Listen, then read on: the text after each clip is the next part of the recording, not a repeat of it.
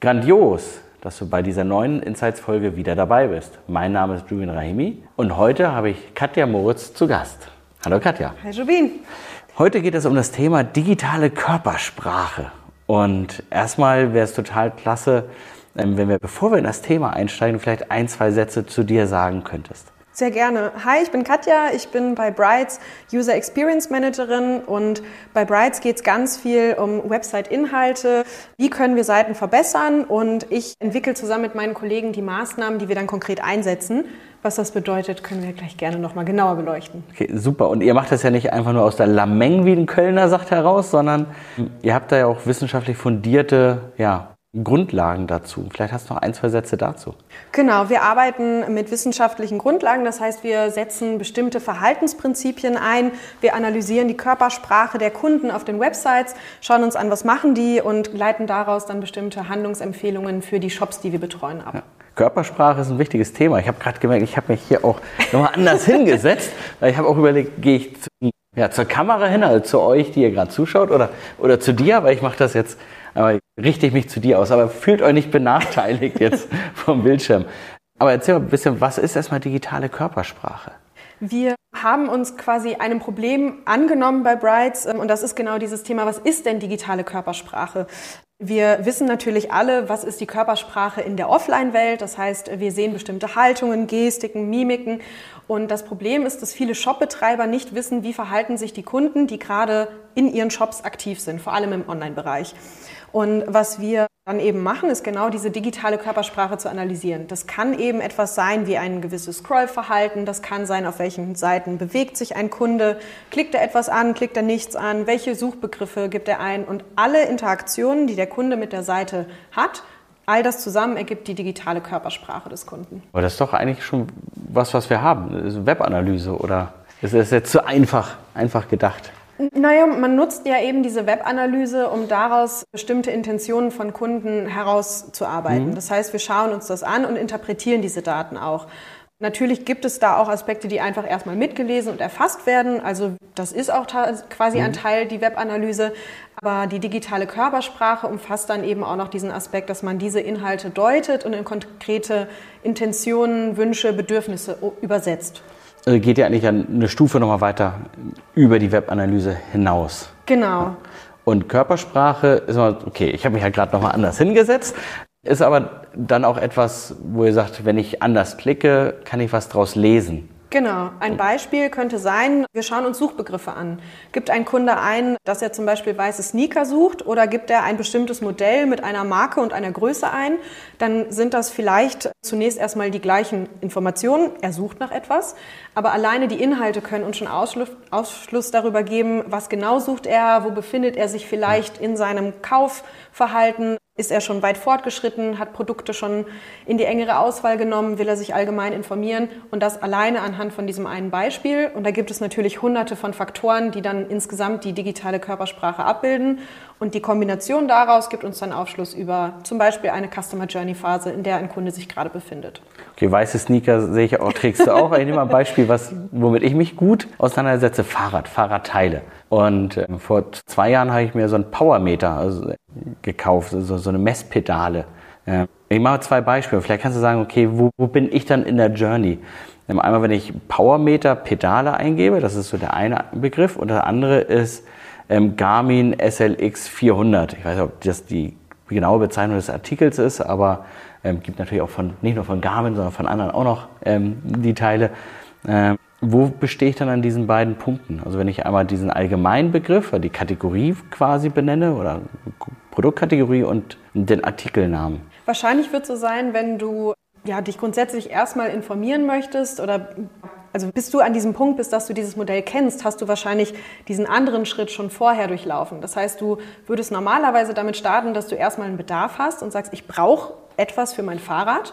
Und dann informierst du dich darüber, was könnte denn genau dieses etwas sein? Also mhm. was löst mein konkretes Problem, was ich habe? Dann würdest du dich wahrscheinlich eher auf die Suche begeben nach allgemeinen Powermietern, schaust dir dann verschiedene Produkte an, vielleicht auch verschiedene Shops und legst dich dann auf ein relevantes Set an Produkten fest. Das könnte dann zum Beispiel auch das gerade genannte Modell enthalten. Und danach würdest du dich in der Regel auf die Suche begeben, in welchem Shop kaufst du das denn? Mhm. Und das heißt, du kannst quasi beide dieser Schritte selbst durchlaufen. Das wird aber zu verschiedenen Zeitpunkten der Fall sein.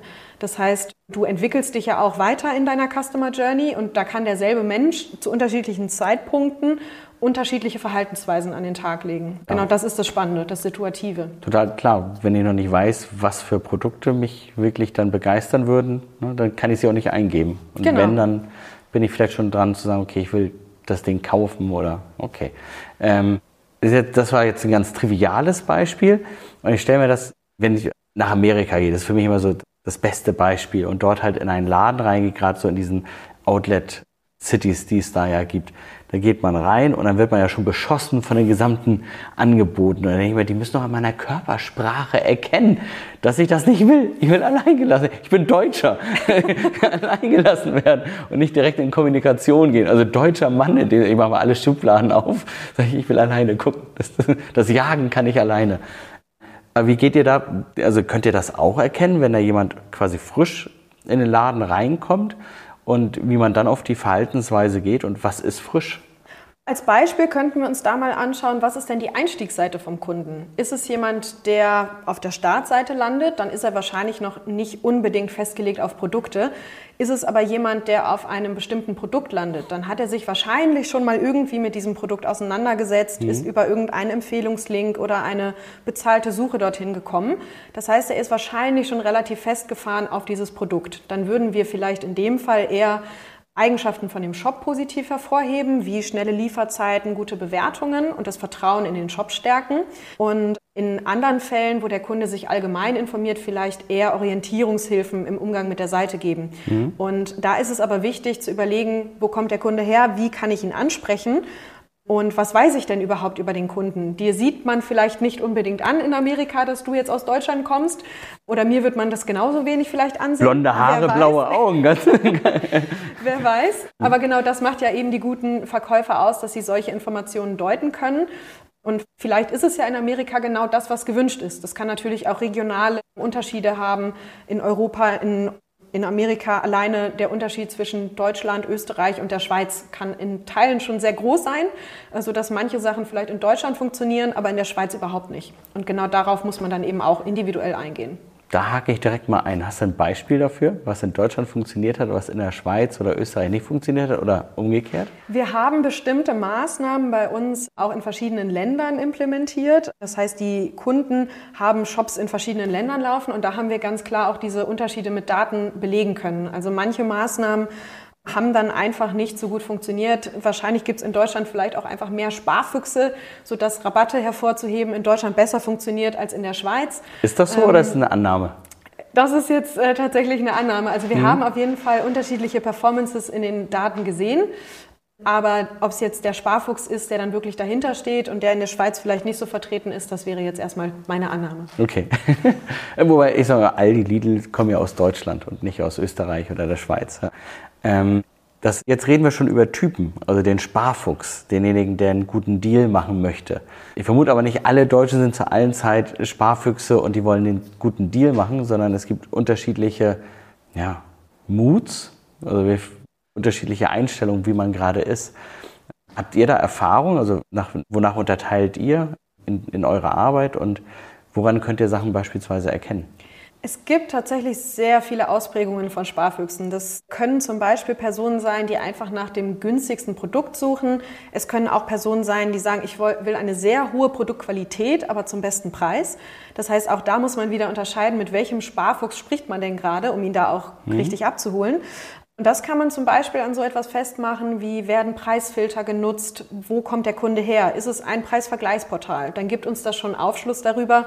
Die meisten Preisvergleichsportale leiten konkret auf Produktseiten weiter. Das heißt, du suchst dein Produkt in dem Portal, bist also schon relativ festgelegt auf das Produkt, kommst dann auf die Shopseite und suchst dann wahrscheinlich wirklich einfach nur den, den günstigsten Preis. Das sind häufig auch Kunden, die nur kurzfristig mal da sind, die vielleicht nicht unbedingt zu Stammkunden werden. Das heißt, wir müssen sie dann eben auch an der Stelle abholen. Wir haben eine kleine Chance, sie da einmal für den Shop zu begeistern und müssen sofort das Vertrauen in den Shop stärken. Und die würden wir zum Beispiel anders abholen, als Kunden, die sich vielleicht einfach allgemein stöbernd auf einer Seite informieren, vielleicht eher organisch auf einen Shop gekommen sind, dann könnte man die mal in den Sale-Bereich schicken, weil die sich inspirieren lassen und eben einfach schauen, welche Produkte gibt es denn gerade, die günstig sind. Die wollen vielleicht einfach nur einen guten Deal machen und gar nicht ein bestimmtes Produkt in den Fokus nehmen. Und wo wir gerade so einen guten Deal machen, kennst du bei einigen Seiten, da gehst du dann halt in den Checkout, da hast nichts. Und bei anderen Seiten, da ist der Checkout einfach in der normalen Seite dazu. Und ich habe mich selber schon mal ertappt, dass ich dann halt da noch rechts was gesehen habe und dann, ach, dann guckst du dir das auch noch an und ganz vergessen, dass ich eigentlich auschecken wollte. Ich vermute mal, das geht vielen Shopbetreibern so, dass man vielleicht sagt, okay, wenn ich schon einen habe, der, der jetzt wirklich kaufen will, nicht mehr stören. Aber woran erkenne ich das, dass jemand kaufen will? Oder muss ich immer den Checkout anpassen? Und ähm, wann kommt so ein Rabattcode rein oder auch nicht rein? Also wenn ich schon kaufen will, da würde ich den mitnehmen. Aber ich freue mich, glaube ich, dann auch gar nicht mehr. Aber wenn du, genau, wenn du schon wild entschlossen bist zu kaufen, dann muss der Shop dir diesen Rabatt ja auch eigentlich nicht mehr gewähren. Das heißt, da kann man auch eine gewisse Effizienz als Shopbetreiber nochmal nutzen mit genau solchen Maßnahmen wie halte meinen Checkout sehr clean und ich lenke meinen Kunden nicht mehr davon ab, dass er noch andere Produkte in den Warenkorb legen könnte.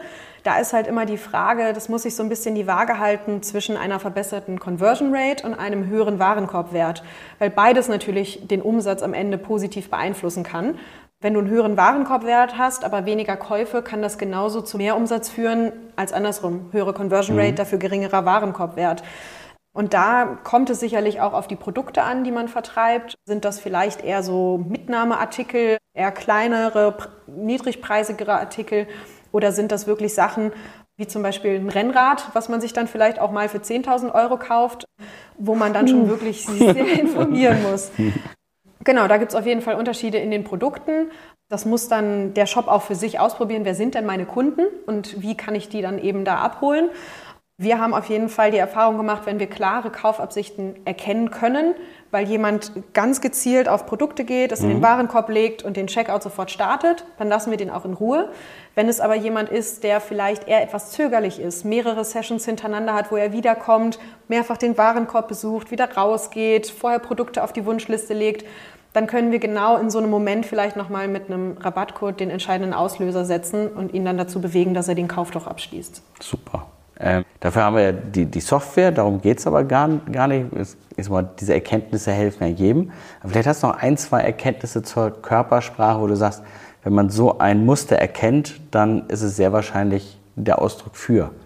Und da würde ich tatsächlich einfach die Einstiegsseite des Kunden als ganz entscheidendes Merkmal sehen. Ist es die Startseite? Ist es eine allgemeine Informationsseite, die einfach eine bestimmte Produktkategorie darstellt? Dann weiß ich, der Kunde, der braucht vielleicht noch Hilfe bei der Auswahl. Also kann ich zum Beispiel Tools hervorheben, mhm. die ihm die Auswahl vereinfachen, Filtermöglichkeiten oder auch einen Chat anbieten.